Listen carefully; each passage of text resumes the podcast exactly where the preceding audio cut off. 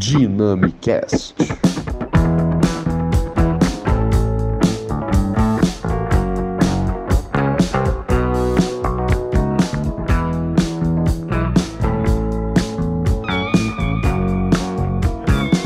É isso, pessoal. Sejam bem-vindos a mais um Dynamicast, o podcast que hoje vai provar mais uma vez que fala de tudo um pouco. Esse é o nono episódio e até aqui já alcançamos a incrível marca de mais de 350 downloads só no Spotify. Sem falar que já quebramos barreiras e atravessamos fronteiras. É isso mesmo, estamos aqui para isso. Eu sou Pedro Delira e aqui comigo hoje e sempre o meu grande amigo Gabriel Ferreira. Fala pessoal, é isso, muito prazer em ter vocês aqui com a gente. Meu nome é Gabriel Ferreira. Isso mesmo, nono episódio do Dynamicast. Para você que ainda não nos segue aí nas redes sociais, corre lá no arroba DynamicastPod, tanto no Instagram quanto no Twitter, e passe também a nos acompanhar por lá. O tema de hoje é.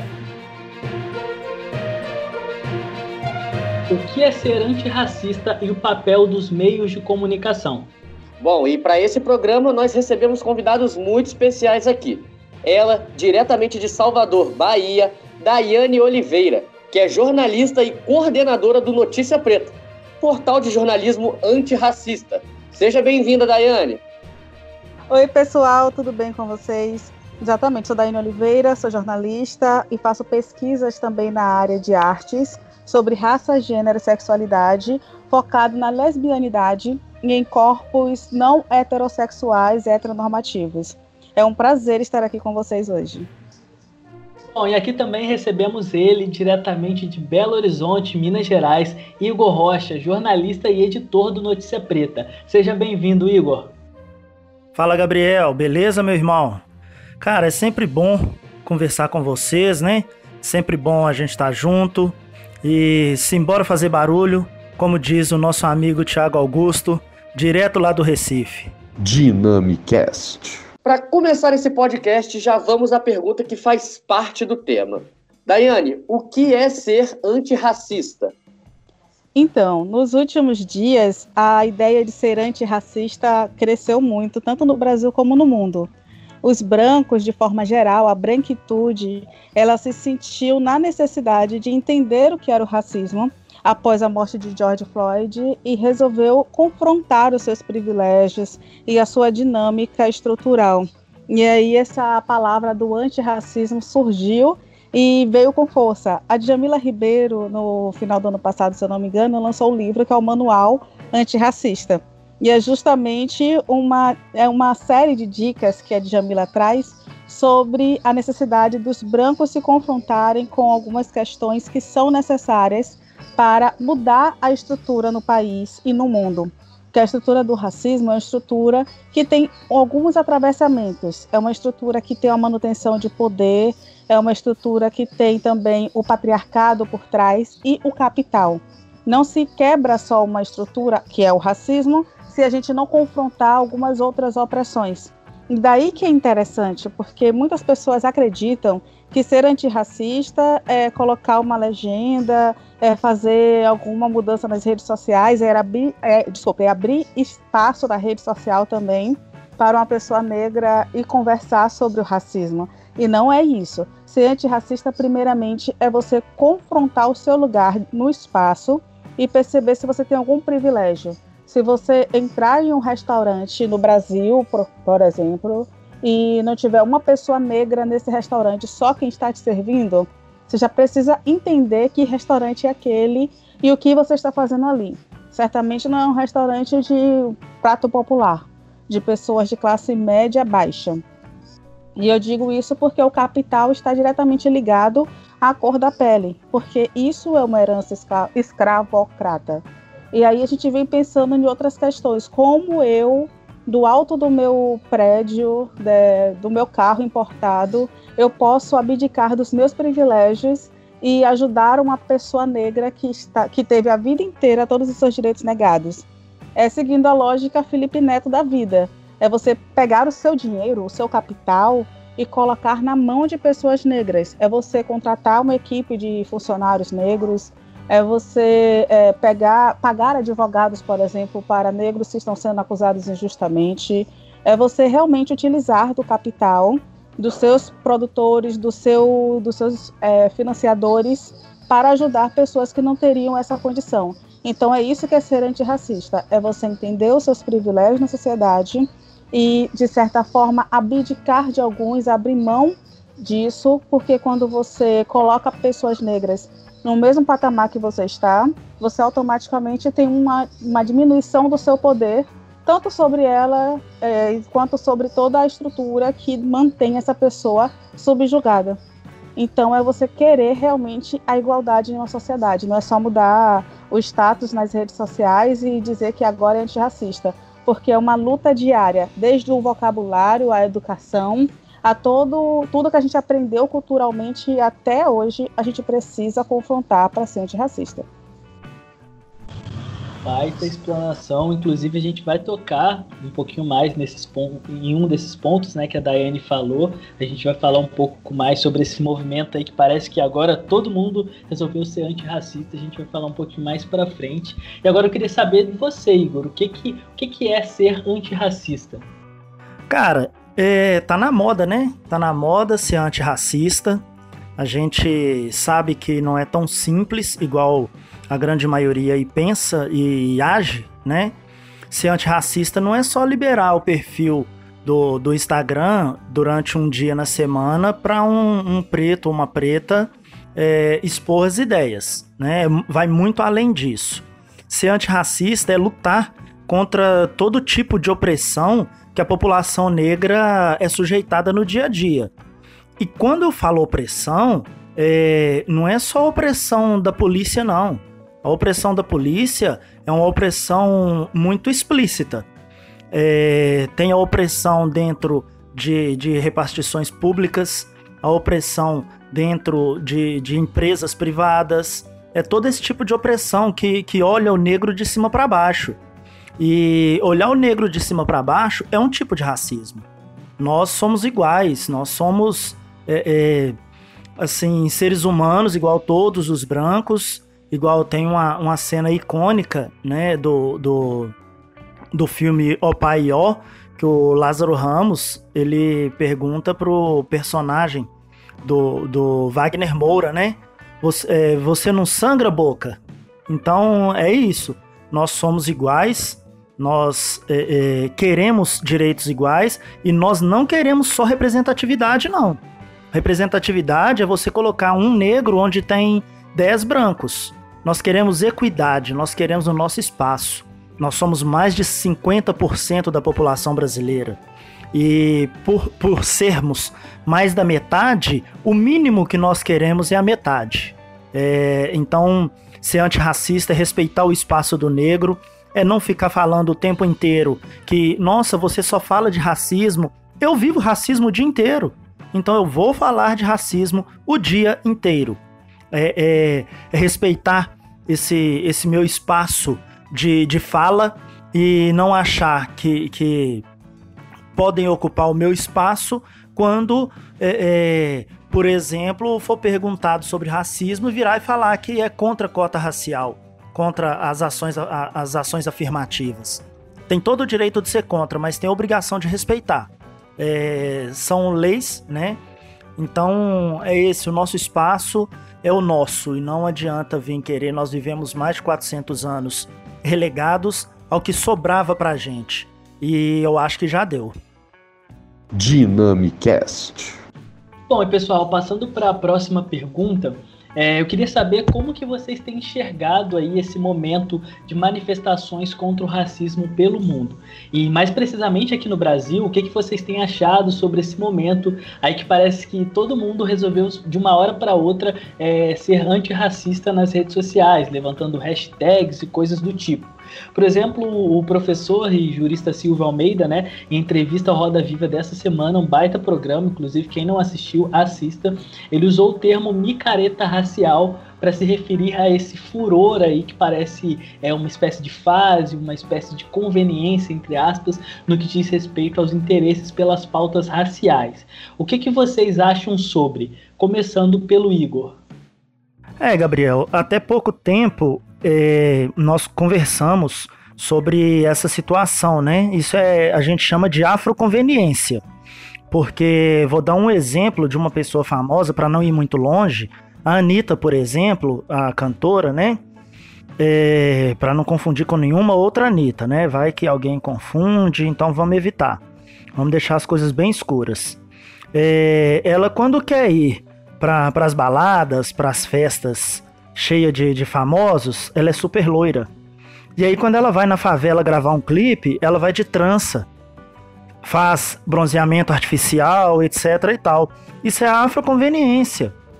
E a gente até brincou, publicamos inclusive no Notícia Preta, que quando ela quer burlar a, as cotas, né, as ações afirmativas, é, aí ela usa trança, ela escurece a pele, não só ela, né? É, inclusive, é, um portal, perdão, um portal não, um perfil no, no Twitter, é, ele divulgava, né? Denunciava algumas fraudes na, nas políticas de cotas nas universidades federais, em várias universidades federais, né? E é, é, o perfil foi derrubado, é claro, mas por aí você vê, todo mundo quer uma pontinha. A realidade é essa: todo mundo quer mamar na teta, quer tomar o lugar do preto, mas não quer que um segurança fique andando atrás dele dentro de um supermercado, dentro de, de, de, uma, de uma loja de conveniência. Sabe? É, igual, por exemplo, eu, eu posso citar um exemplo dessa, dessa questão de, de da, do antirracismo tá na moda, né? Hoje em dia, é, um, um, exemplo que eu sempre cito, porque ele foi muito contundente. É, o Banco Itaú, né, o todo-poderoso Itaú, ele faz propagandas com pessoas negras frequentemente. A todo momento a gente vê. É, isso eu acho ótimo, né? Porque, além de tudo, é empregabilidade é, para os nossos irmãos, né? E, porém, essa empregabilidade ela só chega até as agências de comunicação. É, o, o, Banco Itaú ele tem um programa de trainees, né? Que todo ano seleciona é, é, jovens. E no final do ano passado, o próprio Itaú publicou uma foto com 125 trainees que entrariam esse ano, que entraram, né? Provavelmente entraram esse ano no programa deles. Dentre esses 125, não tinha uma pessoa negra. Ou seja, é... o que acontece é que eles querem o negro da porta para fora. Não quer o negro dentro do Itaú. Não quer um negro tomando decisões dentro do Itaú. Isso eu não vou nem entrar é, é, em outras questões, né, que, que são muito pessoais, vamos falar assim. É, então, o negro ele participa só da publicidade do Itaú, ele só vai até na agência de, de comunicação que foi contratada pelo Itaú. Eu estou dando o exemplo do Itaú, mas várias outras marcas agem da mesma forma, né? Então, o que acontece é que é muito conveniente você ser uma marca antirracista, mas você não coloca nenhum preto dentro da sua empresa nos cargos para tomadas de decisão. Bom, é, e aí a gente quer trazer também a mesma pergunta para você, Daiane. É, o que, que você acha sobre? Então, eu já começo achando muito interessante que a gente, eu falo a gente como sociedade de uma forma muito geral, acredite que a mobilização contra o racismo começou agora. E isso é extremamente chocante quando a gente pensa sobre isso. Eu fiquei assustada depois dos, do, do, protesto que aconteceu em Minneapolis, em que houve incêndios e as pessoas nas redes sociais disseram: mas o Brasil deveria acontecer isso também. No Brasil, as pessoas são muito pacíficas. No Brasil, as pessoas são muito tranquilas.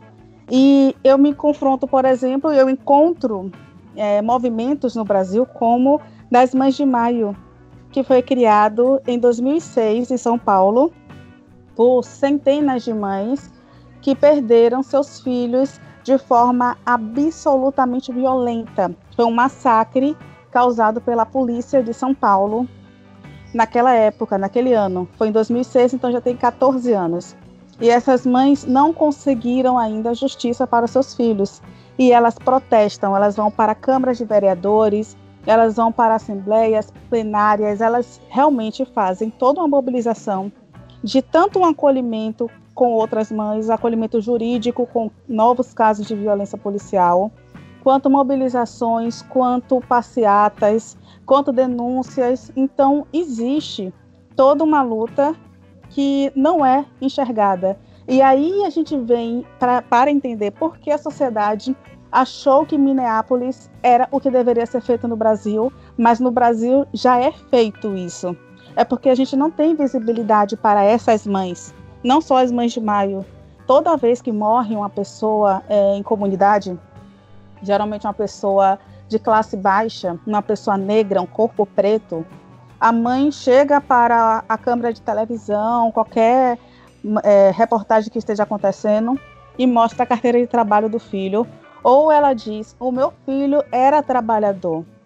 Em geral, é assim que a gente vê. Então, é uma frase, inclusive, super batida na sociedade. Meu filho era trabalhador. E sabe o que significa meu filho era trabalhador? Era meu filho não merecia morrer, porque, mesmo sendo preto, ele estava dentro de todo um sistema de direitos. Ele trabalhava, porque a sociedade divide corpos pretos em mocinhos e bandidos. E se você está do lado do mocinho, que geralmente é policial, ou um cidadão que eles chamam de bem, você não merece a morte deste jeito. Mas se você está do lado do bandido, aí sim você merece esse tipo de morte, porque tá vendo aí, não foi seguir a lei. E quando a mãe chega com a carteira de trabalho e diz assim: meu filho era trabalhador e morreu nas mãos desta polícia, ela está exatamente confrontando este sistema que não está olhando pa para ela e nem deu os direitos que o filho dela deveria ter.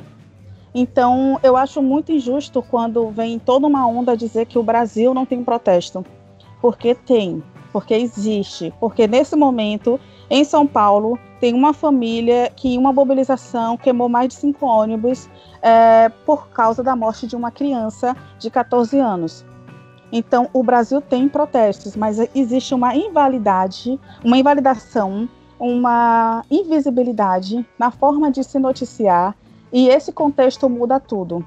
Porque nos Estados Unidos existiu uma outra, outro tipo de mobilização, para que fosse validado aquele tipo de manifestação. E ainda assim, se a gente for analisar a cobertura jornalística, aqui no Brasil chamaram de atos de vandalismo, de saques, de terrorismo. O próprio presidente também, Donald Trump, falou de terrorismo.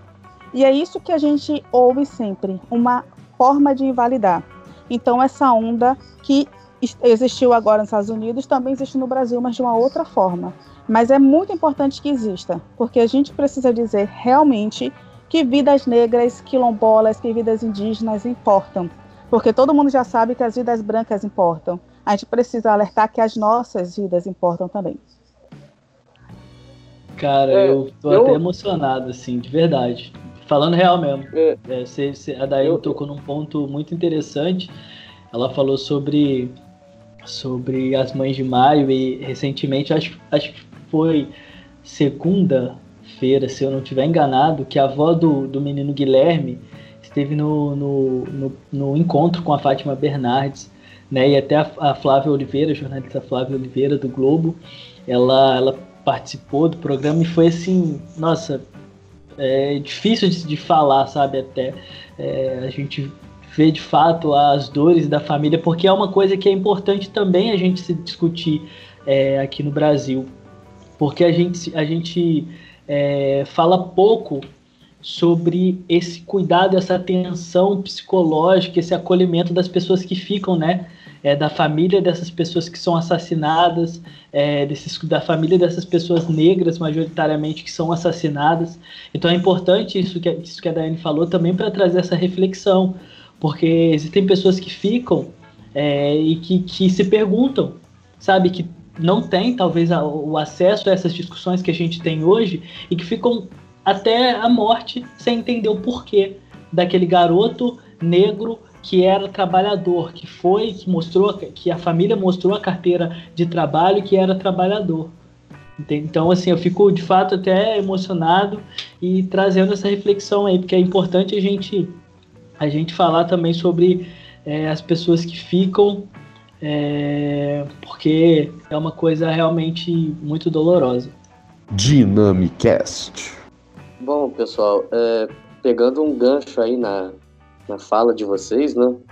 É, eu queria saber então que, tipo, existe uma luta que não é vista, né, que não é enxergada no Brasil. Então falta uma visibilidade da mídia, vocês acreditam nisso? A gente pode dizer que casos semelhantes ao de George Floyd acontecem frequentemente no nosso país e nós não damos a, a, a visibilidade necessária? Bom, só complementando aí, aproveitar esse gancho que o Pedro falou, é, agora eu queria entrar um pouquinho de maneira mais específica no assunto meios de comunicação. É, é, nessa semana aí no programa Roda Viva, o professor Silvio Almeida ele, ele é, falou algo muito interessante e que é legal ser trazido aqui para essa conversa. Ele disse que os meios de comunicação são coniventes com a construção do negro no lugar de subalterno. E a partir dessa frase, já que ainda estamos aí na efervescência do programa, eu queria que vocês falassem. É, eu acho que essa pergunta casa bastante com o que o Pedro com que o Pedro trouxe, então por isso que eu trouxe ela como, como complemento. Eu queria que vocês falassem como que vocês enxergam a mídia na reverberação e na produção de determinados sentidos aí e, de, e, posteriormente falasse também da importância dessa comunicação antirracista como contraponto a essa reverberação e, e produção de determinados sentidos atribuídos pela mídia. Perfeito.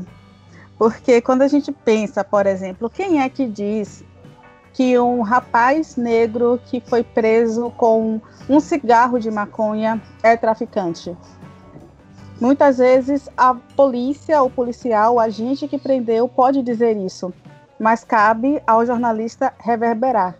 E é isso que ele reverbera. Ele coloca num título de matéria: estudante de medicina foi preso com 10 quilos de cocaína, e ao mesmo tempo ele coloca numa matéria: traficante é preso com 30 gramas de maconha. Então, a gente entender isso, a gente sabe o que é o racismo no Brasil. O racismo também está na comunicação, como está em absolutamente tudo. Por isso que quando o Silvio de Almeida fala sobre a comunicação ser um mecanismo também de manutenção da opressão, ele está perfeito. Uma autora que fala sobre a linguagem do opressor é Adriele Hitt. E ela fala que existe uma linguagem do opressor, mas ela precisa dessa linguagem para se comunicar. E é exatamente isso que a gente está fazendo com a comunicação antirracista. A gente não chama uma pessoa de suspeito, porque, para começar, se ele já é um suspeito, a probabilidade dele ser indiciado já é imensa. Então, a gente pode dizer que essa pessoa é acusada. Sabe, qualquer pessoa pode ser acusada, mas quando a gente coloca o peso do suspeito em um corpo negro, automaticamente a gente já está dizendo que essa pessoa é, merece um tipo de punição. E aí a gente cai naquelas políticas punitivistas da sociedade. É, quando a gente pensa, por exemplo, a forma de comunicação, a gente vem para uma, um, uma estrutura que mantém o poder, que é patriarcal, que é racista, que tem bases escravocratas, que tem uma base hegemônica extremamente forte. E se não houver o oprimido, o opressor, não vai ter o oprimido e vice-versa. Para existir um opressor, precisa existir um oprimido, e para existir um e existindo um oprimido, vai ter sempre um opressor. E é isso que é necessário a gente entender. Se a gente tem uma mídia que é tradicionalmente branca e essa mídia coloca um jornalista em lugar de destaque, que é um jornalista negro, eu vou citar o caso da Maju Coutinho, mas não é pessoal. A Maju é uma jornalista fabulosa. Mas a gente pensa, a Maju Coutinho hoje está como âncora da Globo. A Globo deixou de ser um conglomerado de comunicação racista, ou que pelo menos mantém uma hegemonia e que mantém uma lógica baseada no capital, que é baseada nas opressões? Não. A Globo simplesmente está seguindo aquele que a gente aprende na comunicação, no jornalismo, como agenda 7 e agenda matching, que é teorias do, da comunicação. As pessoas tensionaram e querem é, uma pessoa negra representativa ali na, na linha de frente, e a Globo disse: é isso que vocês querem? Toma. Isso não quer dizer que ela vai mudar, por exemplo, lá na ponta do RH e vai contratar mais pessoas negras. E aí as pessoas falam: ah, mas o negro não tem o curso de inglês completo, então esse negro não merece estar nesse lugar. Mas cadê os cursos de formação? Cadê as políticas de equidade? Isso não é feito. Eu não conheço as políticas de equidade da Globo, de verdade. Então, eu não posso dizer que a Globo ela está na linha antirracista só por ter contratado jornalistas negros e eles estarem hoje assumindo essa linha de frente. É, no mínimo, uma reparação necessária. Mas quando a gente não tem equidade, está tudo errado. Então, se a gente tem 10 jornalistas como apresentadores na linha de frente da Globo e só um é negro, a gente já entende que, que existe algo errado porque quase 55% da população brasileira é negra. Então não faz sentido. É mais aquela pessoa que está ali para preencher um espaço. Então essa comunicação ela não vai ser antirracista. E, consequentemente, vai ser uma comunicação que vai repetir a mesma coisa, por mais que seja um corpo negro naquele espaço. Mas é um corpo negro no espaço hegemônico. Então, essa pessoa vai repetir padrões, infelizmente, porque ela não vai poder, por exemplo, quando eu faço uma matéria, eu não uso o termo violência doméstica. Porque violência doméstica parece que você deu um murro na parede, você agrediu um imóvel, né? Você fez. Não, eu não entendo bem, de verdade, porque a gente anula que foi uma violência, por exemplo, é, uma agressão infantil ou uma violência de gênero. E por que é importante nomear? Porque pensando de forma interseccional, se eu não disser que é violência de gênero, que foi um homem para uma mulher, eu nunca vou dizer que a gente precisa combater esse tipo de masculinidade tóxica e eu nunca vou chegar ao ponto de dizer que a gente precisa mudar culturalmente. Aí eu vou achar só que ah, é violência doméstica, tira a mulher de dentro de casa que resolve tudo. E não é assim. Ou tira o homem de dentro de casa, aprende também. Não é assim. A gente precisa mudar culturalmente. E a gente só vai fazer isso quando a gente entender quais, quais são as opressões e dar nome. Se eu não disser, se eu não confrontar o racismo, ele não vai deixar de existir. E é por isso que é importante que a gente tenha esses cuidados de entender o que, é que está acontecendo, de dar nomes e automaticamente cobrar que hajam confrontos, para daí sim partir as mudanças. Porque eu acho muito bonito as pessoas falando de pessoas desconstruídas ou de estruturas desconstruídas. Mas você pega uma estrutura, destrói ela e daí? Você vai fazer o que depois com ela? A gente não pode só destruir a estrutura, a gente tem que reconstruir de uma forma igual. E é isso que a gente faz com a, com a comunicação antirracista. A gente pega uma estrutura que é hegemônica e que ela foi feita para proteger padrões e as opressões, porque é necessário. Para você ter poder, você precisa ter poder sobre algo. Então, a gente pega essa pessoa que é esse algo que não tem poder e diz que ele vai ser, a partir de agora, um sujeito de direitos e saberes. E a gente vai dar espaço para essa pessoa. E a partir disso, a gente desconstrói e reconstrói uma, uma, uma estrutura pautada na igualdade. E é por isso que eu acho muito fabuloso ter comunicação antirracista. Não, e assim, legal falar, né? Eu acho que, que é, se trouxe uma reflexão, algumas reflexões muito interessantes. E legal só pontuar que tanto a Daiane quanto o Igor eles levantam assim questionamentos interessantíssimos sobre essas questões da importância da comunicação antirracista, é, da mídia na, na, reverberação e produção de, de, determinados sentidos, desses contrapontos que são importantes para a construção de uma, de, uma maior, de uma equidade de fato na sociedade. Eles falam muito aí é, nos perfis deles nas redes sociais, inclusive da Daiane mesmo, a gente tocou no ponto do a gente comentou sobre o Silvio Almeida no do programa Roda Viva, a Daiane mesmo ao longo do programa estava questionando tudo aquilo que acontecia. É, e ontem mesmo, durante a live, Daiane, queria que você fizesse um outro comentário. É, eu vi que durante a live do Notícia Preta, né? Com a grandíssima Mônica Cunha, inclusive um beijo, Mônica Cunha, talvez você ouça esse podcast.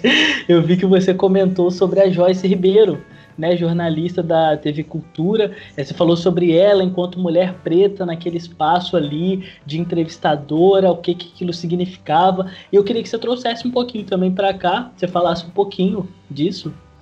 Com toda certeza. Para começar, eu sou apaixonada pela Joyce Ribeiro, porque ela é uma jornalista pós-graduada em jornalismo econômico e político. Então, ela tem uma bagagem imensa, é uma das referências de comunicação e jornalismo que eu tenho. A Joyce Ribeiro, pra, para quem não sabe, ela, tem, ela lançou um livro, ela reescreveu um livro. E a Joyce, eu acho que ela é muito subutilizada em todo o seu potencial, mesmo quando ela era do SBT e agora na cultura. E é uma referência ter essa mulher nesse espaço. Mas aí a gente vem, né? Se não fosse o Silvio de Almeida naquele momento ali sendo entrevistado, será que iam chamar a jornalista negra, negra para entrevistá-lo, para estar naquele espaço? Será? Eu acho que realmente não iriam. E quando o Silvio fala que se não fosse o movimento negro, ele não estaria ali e nem os jornalistas estariam ali, é exatamente isso que ele diz. Nós só estamos aqui porque estamos falando sobre pauta racial. É, e aí trazendo, levando até para a Globo também. Quando a Globo convida vários jornalistas brancos e é criticada para falar de racismo, aí ela volta e chama mulheres negras para falar de racismo. É para dizer exatamente isso. Vocês estão aqui porque é o lugar de vocês. Mas só que Joyce não teria a condição, por exemplo, de estar ali todas as vezes que fosse uma pauta econômica ou política para entrevistar ministros, para entrevistar, porque ela é especializada nisso, ela é pós-graduada nessa área, exatamente. Mas por que ela é chamada para falar de pauta racial?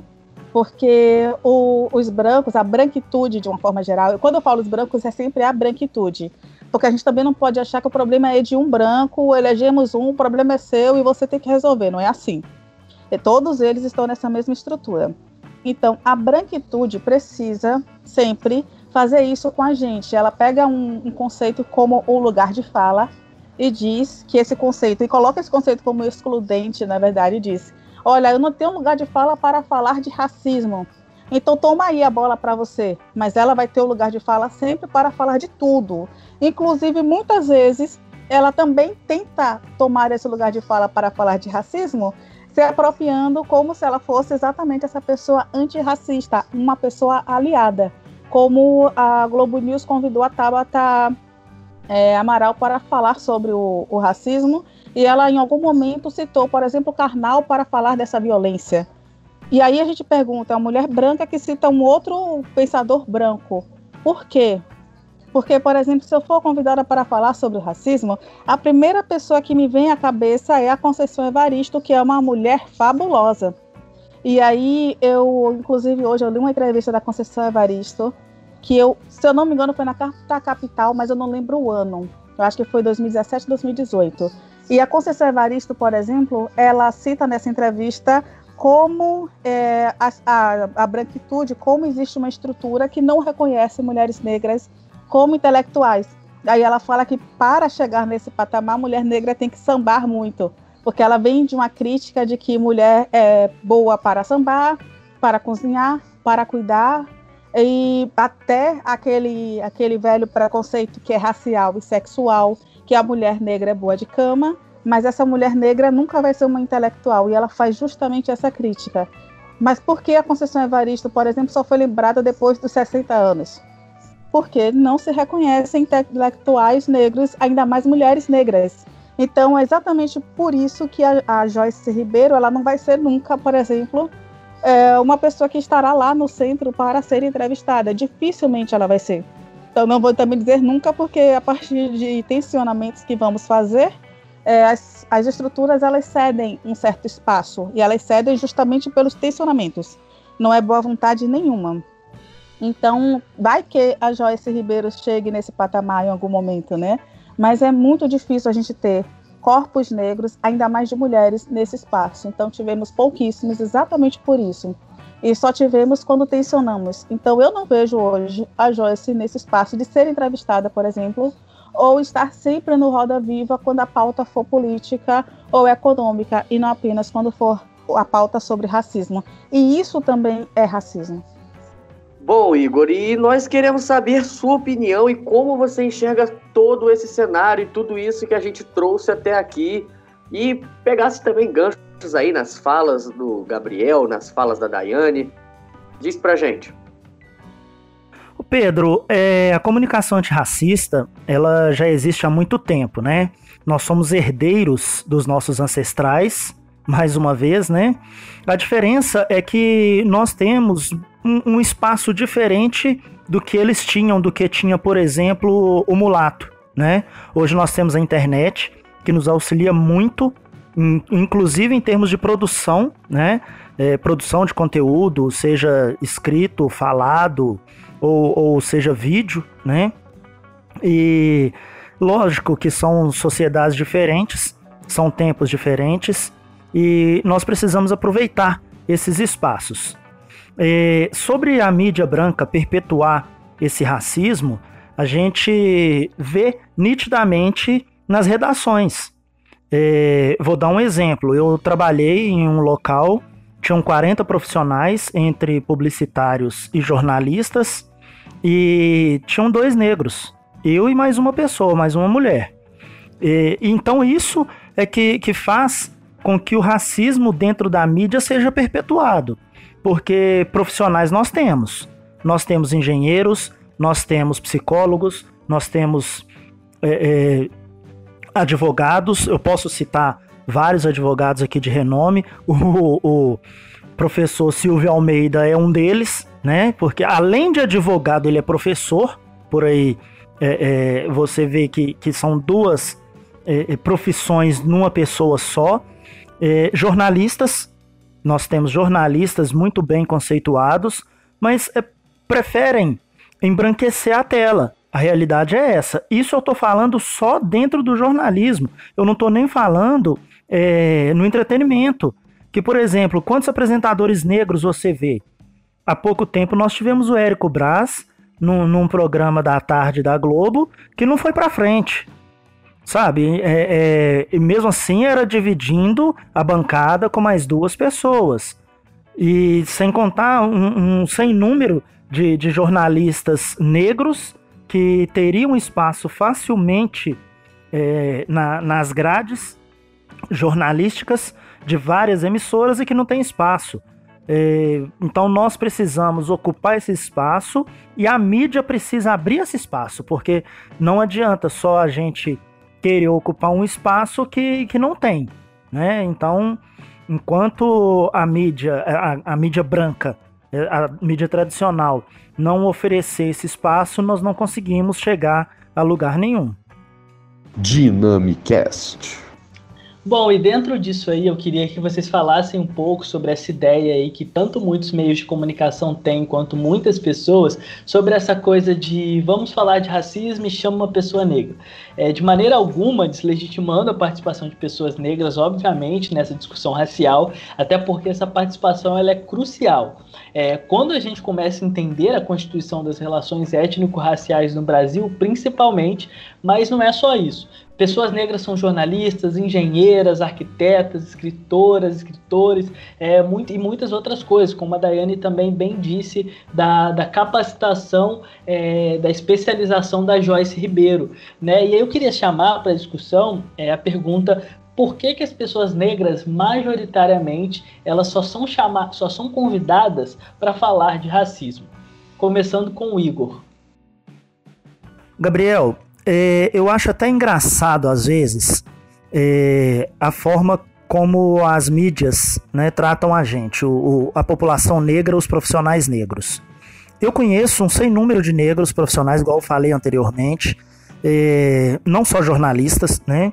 Mas para você ver, a própria Rede Globo, ela tem diversos jornalistas negros, eu diria que jornalistas extremamente é, é, militantes, porém, eles preferiram, no caso da Globo News, preferiram falar de racismo e colocar sete brancos para falar de racismo.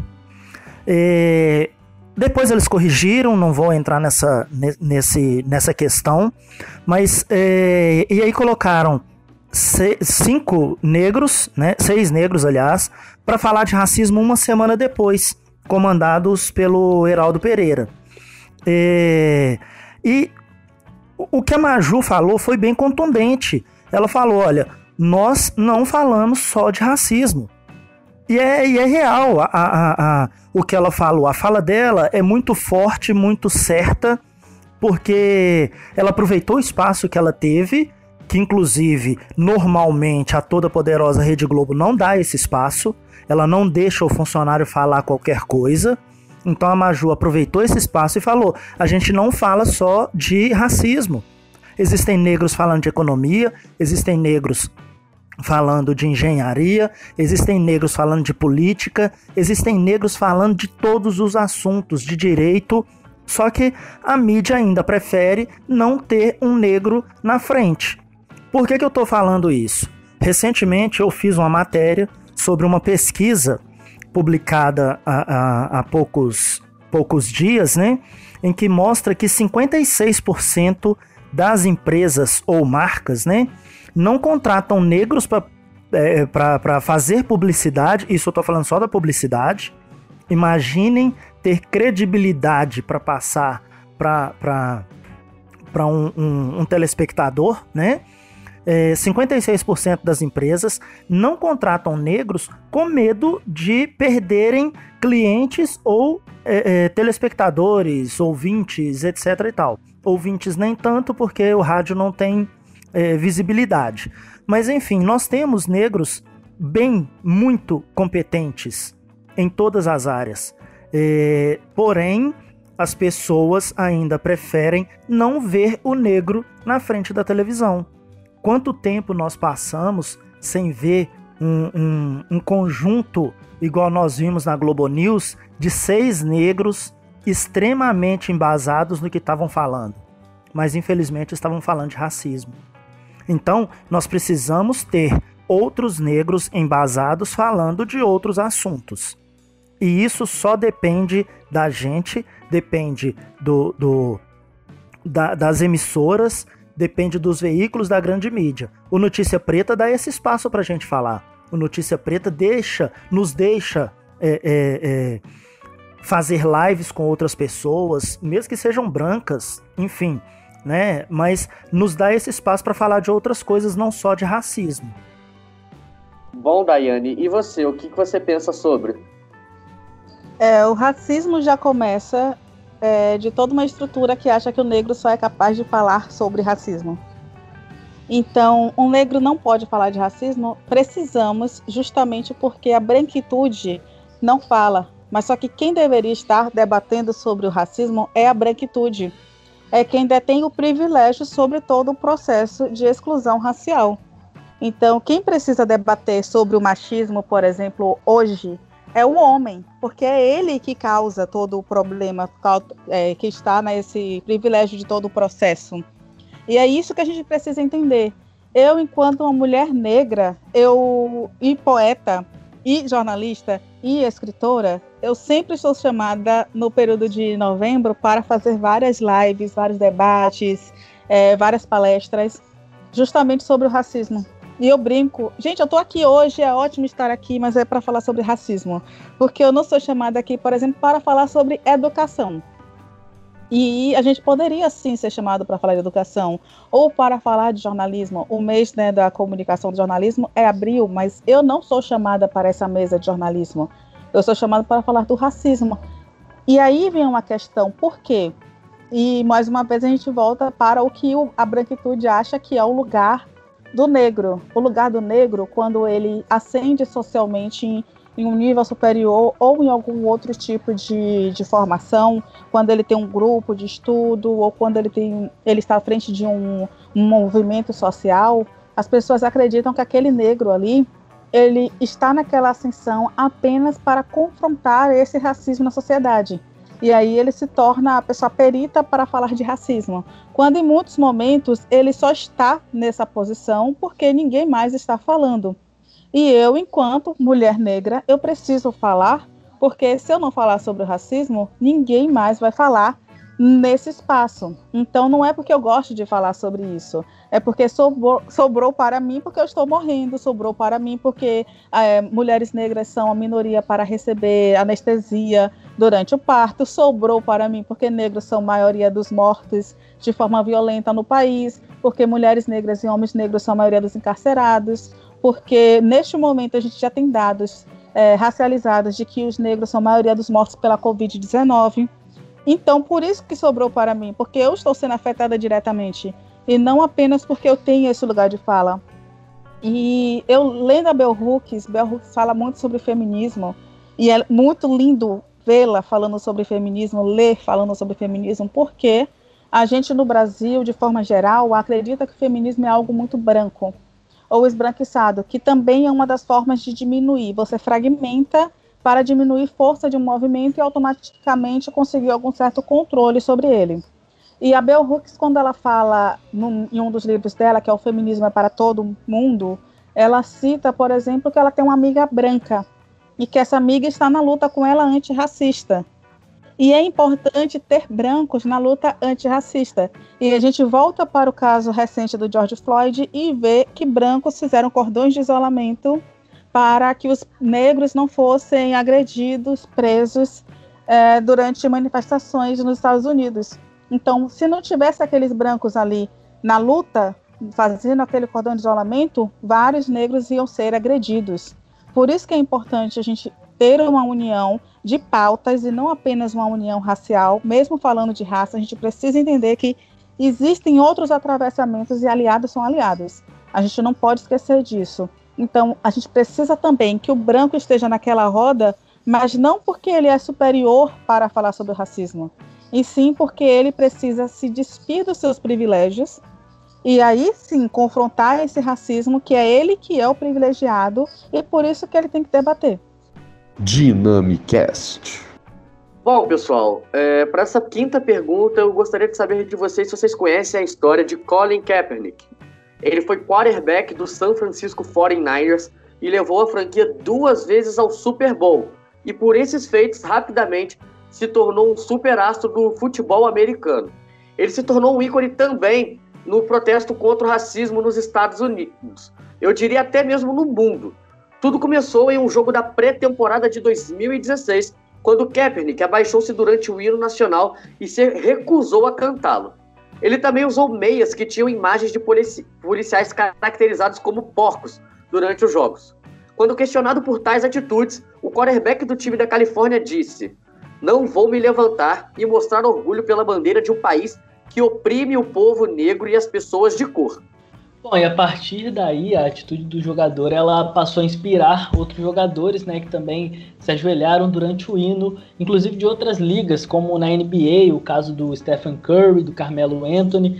É, e aqui no Brasil, por exemplo, mais recentemente, né, nós temos um caso aí que eu acho que é legal também trazer para essa discussão, que foi o caso do Emerson Vitalino, o Emerson Osasco, é, que participou de uma manifestação antirracista, antifascista na Avenida Paulista no final do último mês. É, teve um vídeo aí viralizado é, e ele acabou demitido da empresa em que trabalhava, ele que é, é desenvolvedor de software. Bom, e diante de toda essa situação, é importante ressaltar que os donos das 17 franquias da NFL são brancos. E aí eu gostaria de perguntar a vocês, começando pelo Igor, como vocês enxergam tudo isso? Vocês veem como uma sociedade que não quer que os negros se posicionem, que querem silenciar as vozes negras, não os dando espaços, oportunidades de apontarem o seu ponto de vista, por exemplo? É, Pedro, na verdade, é, eles nunca quiseram que os pretos pensassem. A realidade sempre foi essa. Sempre relegados a, a, salários inferiores, a posições inferiores, você chegar em um determinado ambiente, né, em determinado estabelecimento, as pessoas é, sempre nos estereotiparem, achando que, que somos, é, é, vamos colocar assim, não, não exatamente essa palavra, mas é, achar que somos subalternos o tempo inteiro. A mídia faz isso a todo momento, quando só coloca negro nas posições, na, nas produções, né?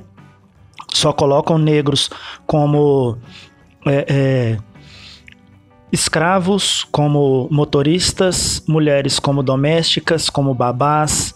E então é isso que eles querem, não querem que nós nos posicionemos enquanto seres humanos, enquanto seres pensantes.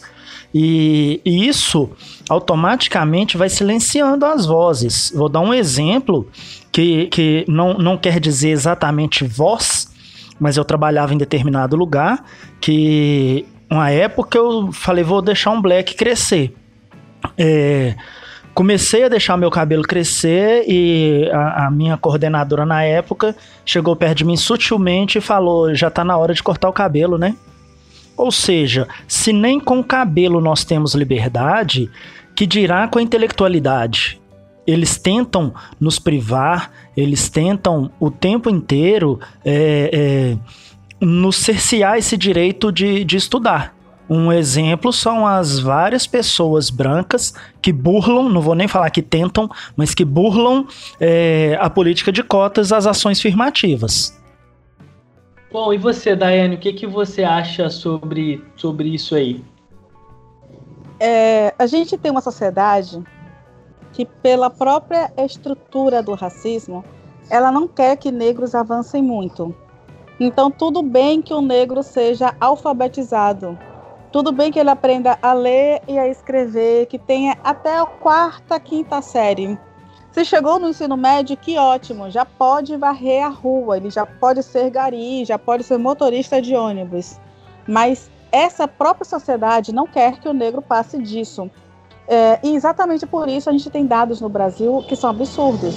Em 2018, a pesquisa do IBGE comprovou que. Comprovou, não, desculpe, ela trouxe que quase metade dos jovens negros abandonam o ensino médio. Eles não saem do ensino médio. E por que essa pesquisa é importante para a gente? Porque a gente precisa entender que a, a escola, também como instituição, ela tem determinados padrões. E esse padrão vai servir sempre para um determinado sistema. E que sistema é esse que a gente tanto diz que é opressor? É um sistema que é do racismo. E quando você chega, por exemplo, para um jovem de 15 anos, no primeiro ou segundo ano do ensino médio, e diz é, que ele tem que ler Platão, a República, e tem que gostar de Platão, a República, e que a República de Platão é a melhor coisa que ele vai ler na vida dele, a gente já está minando esse menino, porque quando ele lê a primeira vez, se ele não entender, ele vai balançar a cabeça e dizer que entendeu, porque para ele, ele precisa é, de alguma forma, não se sentir ainda mais subjugado do que ele já é no dia a dia dele. Então, na segunda vez que ele lê, e ele novamente não vai entender, porque, sincero honestamente, quem entende Platão além dele mesmo, e a obsessão que ele tem por Sócrates, é um negócio absurdo. E aí você pensa e analisa, não, gente, tem alguma coisa errada aqui. Mas por que, que esse professor passou isso? Se todo mundo está dizendo que está conseguindo entender, por que eu não consigo? E essas dificuldades no próprio ensino, a gente elimina esses jovens, porque muitas vezes é um menino que, quando ele estuda no, de noite, aqui em Salvador a gente chama de EJA, ele estuda de noite, ele passou o dia inteiro muitas vezes trabalhando, foi trabalhar com o pai, com o tio, com o avô, e chega de tarde, bem cansado do trabalho, toma banho pa para estudar de noite, ou de manhã que ele acorda muito cedo, pega três, quatro conduções para chegar numa escola, porque a mãe e o pai achou que era melhor colocá-lo numa escola um pouco mais distante ou num bairro um pouquinho que é considerado melhor, eu falo melhor realmente entre aspas, porque essa escola já teria uma estrutura melhor, né, mais adequada para esse aluno, um ensino um pouco considerado superior para esse aluno. E quando eu falo melhor, eu sempre coloco aspas, e quando eu falo superior também com aspas, porque a gente precisa entender esse melhor para quem e superior para quem. Mas existe essa ideia na sociedade então esse menino e essa menina têm tantos problemas diários, tantas questões, uma gravidez na adolescência indesejada, um tiroteio de noite que não deixou estudar para a prova, tantas questões que são atravessadas diariamente, que como é que esse menino vai ter realmente condição de ler, entender e gostar de Platão se não houver uma educação adequada e uma educação niveladora, que esteja adequada para o ambiente que ele vive. Logicamente, a evasão escolar também parte muito daí. A gente tentar colocar todos os corpos em caixinhas, sendo que cada um tem uma realidade totalmente diferente. E quando a gente, por exemplo, esmiuça o que é a República de Platão para um aluno dessa idade e diz, por exemplo, olha, Platão fez uma república maravilhosa e tirou, por exemplo, as artes. Por que tirou as artes? E a gente vai debruçar-se sobre isso, a gente já disse para aquele aluno o que, é que a gente precisa que ele entenda. Que estrutura é essa? E aí é muito mais fácil para que ele entenda, porque, por exemplo, é muito fácil que a gente entenda a República de Platão com o governo de Bolsonaro, em que as artes e a educação sempre é colocado de lado. Mas para isso, o professor e todo um plano pedagógico tem que ser feito para manter esse aluno dentro da sala de aula. Agora, qual é o plano pedagógico pensado em jovens negros que a gente tem no Brasil? Não tem, porque até a lei de incentivo a, ao estudo africano, é, e brasileiro e africano, a gente tem problemas na aplicação. Indígena também, eu sempre esqueço, mas é importante a gente ressaltar que também é existe uma lei que a gente teria que ensinar na educação básica é, as culturas indígenas e africanas, afro-brasileiras, e por que não se aplica? Porque já temos um problema de deficiência na própria formação dos professores. E depois, qual é o material didático que vai ser aplicado? E depois, qual é a representatividade que esse aluno vai ter? Então, se eu não chegar numa sala com jovens dessa idade e fizer com que ele entenda a importância daquele conteúdo, ele vai ser mais um daqueles jovens que vai dizer: Eu não gosto de ler mas fica o dia inteiro no WhatsApp. Ele gosta de ler. Ele só está lendo uma leitura que é o, o Sérgio Buarque de Holanda ou Paulo Freire, porque uma branquitude disse que isso é bom e é, uma e é um, um sistema que é uma leitura que diz para esse menino que aquilo ali é o que ele deveria seguir, pensamento racista. Como, por exemplo, Monteiro Lobato, que até pouco tempo tinha estava na grade curricular de várias escolas no Brasil. E aí o menino se vê naquela leitura sendo chamado ao tempo todo de neguinho, de sujo, de encardido. O que, que aquele menino vai pensar? Poxa, eu sou isso mesmo. Ah, o que, que eu estou fazendo aqui? Não, vou, vou ficar em casa, vou jogar bola. Isso aqui não me interessa, é claro porque a gente não tem um conteúdo adequado para ele. Já se a gente fosse levar, por exemplo, eu volto a falar de mulher negra, a Conceição Evaristo, muito mais fácil para esse, esse aluno entender o que é que ele está falando porque ela consegue, através da escrevivência, levar a história de mulheres negras. E essa representatividade importa sim, porque através disso a gente vai ter uma educação que vai mostrar, e não é inferior falar da vivência de ninguém, é, foi exatamente isso que a Conceição Evaristo trouxe. A gente vai conseguir, com esse tipo de educação, mostrar de forma muito didática para aqueles jovens é, um tipo de conhecimento que ele já tem prévio uma linguagem de mundo que ele já conhece e ele tem aplicabilidade. Então, aquele jovem vai ter interesse em aprender aquilo ali. E, sincero e honestamente, jovens não querem aprender a filosofia europeia branca é, de um viés que não tem nenhum tipo de aplicação em suas vidas.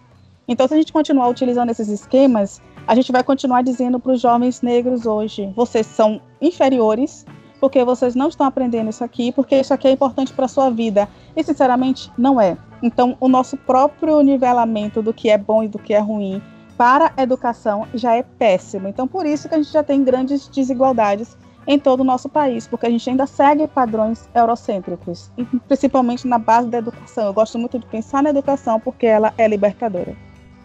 Dynamicast. Para finalizar, assim, a gente sabe que existem muitas coisas que devem ser modificadas aí para de fato romper com essa estrutura racista e desigual, como nossos convidados bem disseram ao, ao longo do programa. Mas eu queria saber, na visão de vocês, assim, qual que seria um passo que não pode faltar dentro dessa proposta de movimentação é, inicial dessa estrutura, que não é, não é de agora, obviamente, o os passos, com, como a gente fala, né, os nossos passos vêm de longe, é, mas o que, que vocês acham, assim, qual que seria um passo que não pode faltar dentro dessa ressignificação da sociedade, dessa, dessa nova sociedade que a gente pretende, é, ou deveria pretender, né, construir com uma maior equidade, com uma, uma menor desigualdade aí. Começo com a Daiane.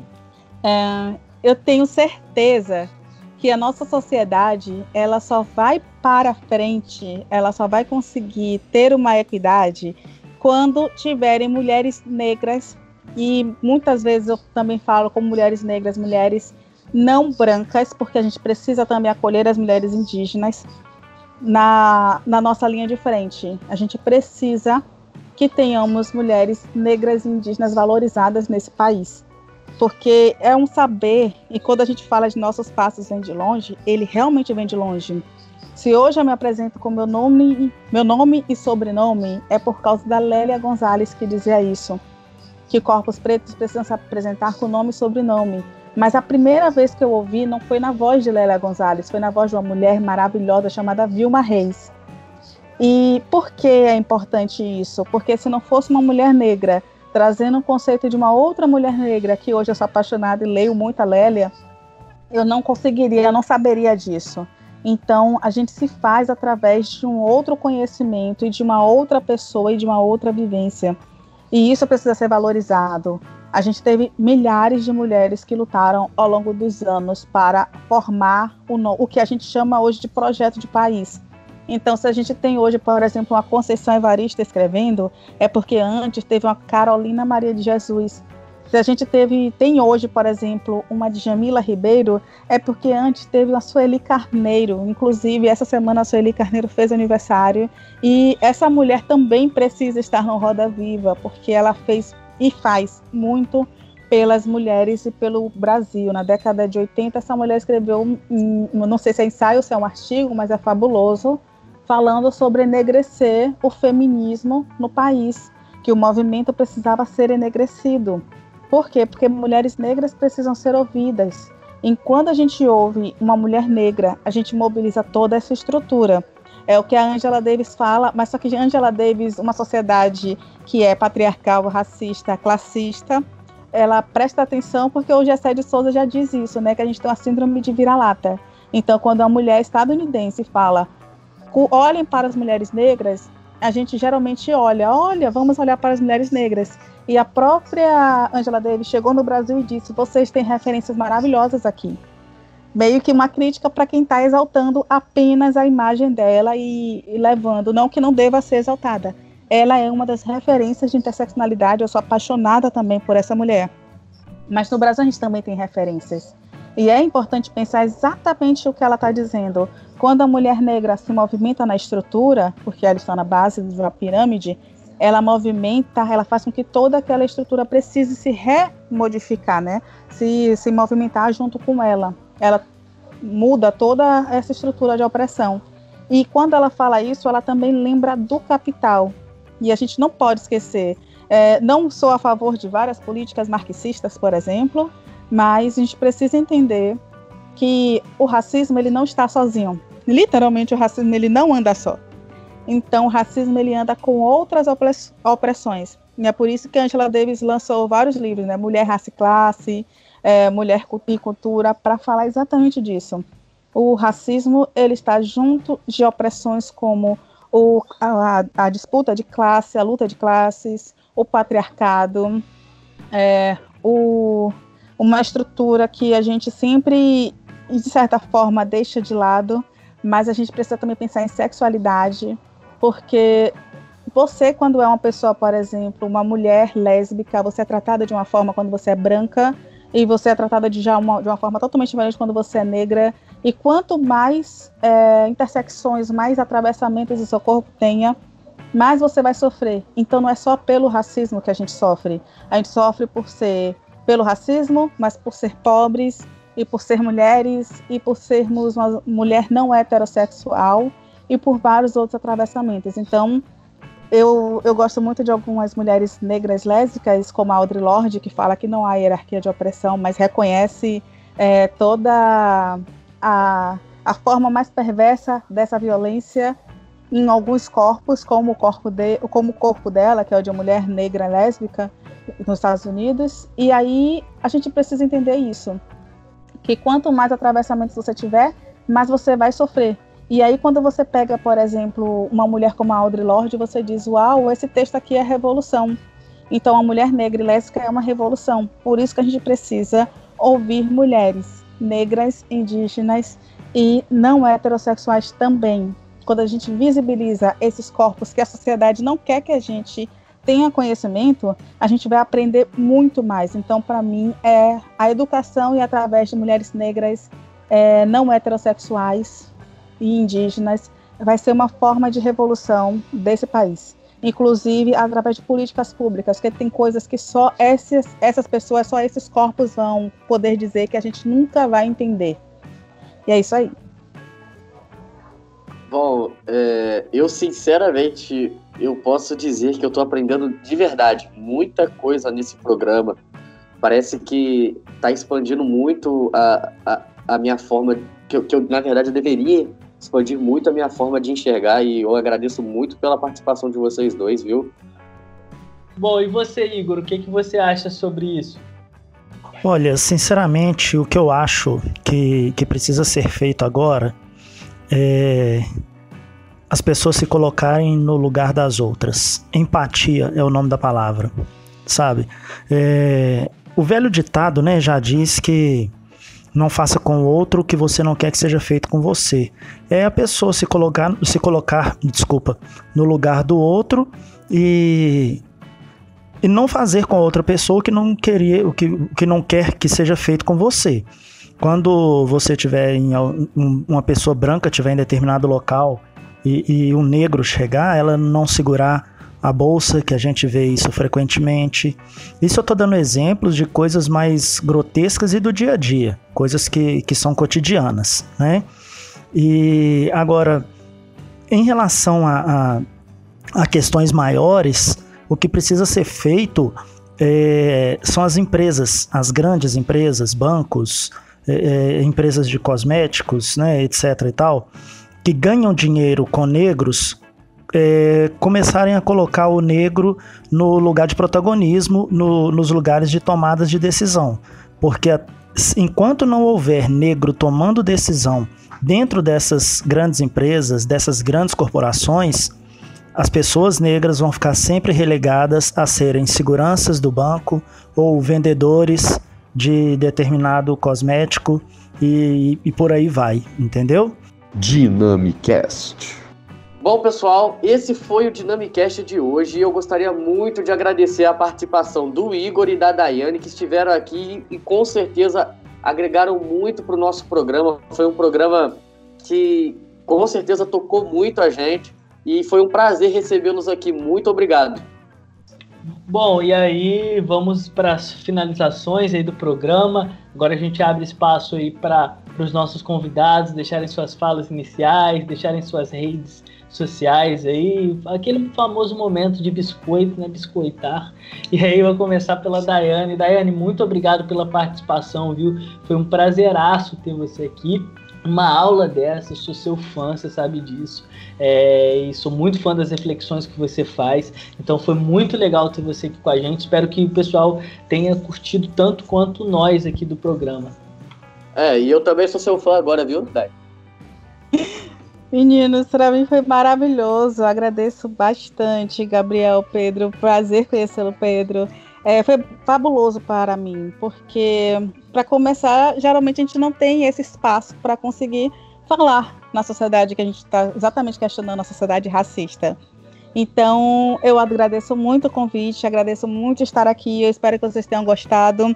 Gosto desse momento biscoito, Gabriel, então vou deixar também minha rede social, que é o arroba Daiane J. Oliveira, tudo junto. Mas é só também chegar lá no Notícia Preta, que eu sempre estou com matéria por lá, sempre estou com lives por lá, por favor. Sigam e sempre apoiem a comunicação antirracista. E só para finalizar mesmo, uma das formas de você ser legal com jornalistas pretos é não dizer, por exemplo, olha, essa matéria é verdade, eu li lá no G1. Sabe? Parece brincadeira, mas acontece muito com notícia preta. Pois é, então... acontece. Então, a gente sempre precisa dizer isso às pessoas: sejam carinhosos com os jornalistas negros. Eles também sabem o que eles estão fazendo, de verdade. E é um prazer imenso conversar com todos vocês. Se quiserem dicas de livro ou conversar mais, pode chegar lá nas redes sociais. Obrigada, meninas.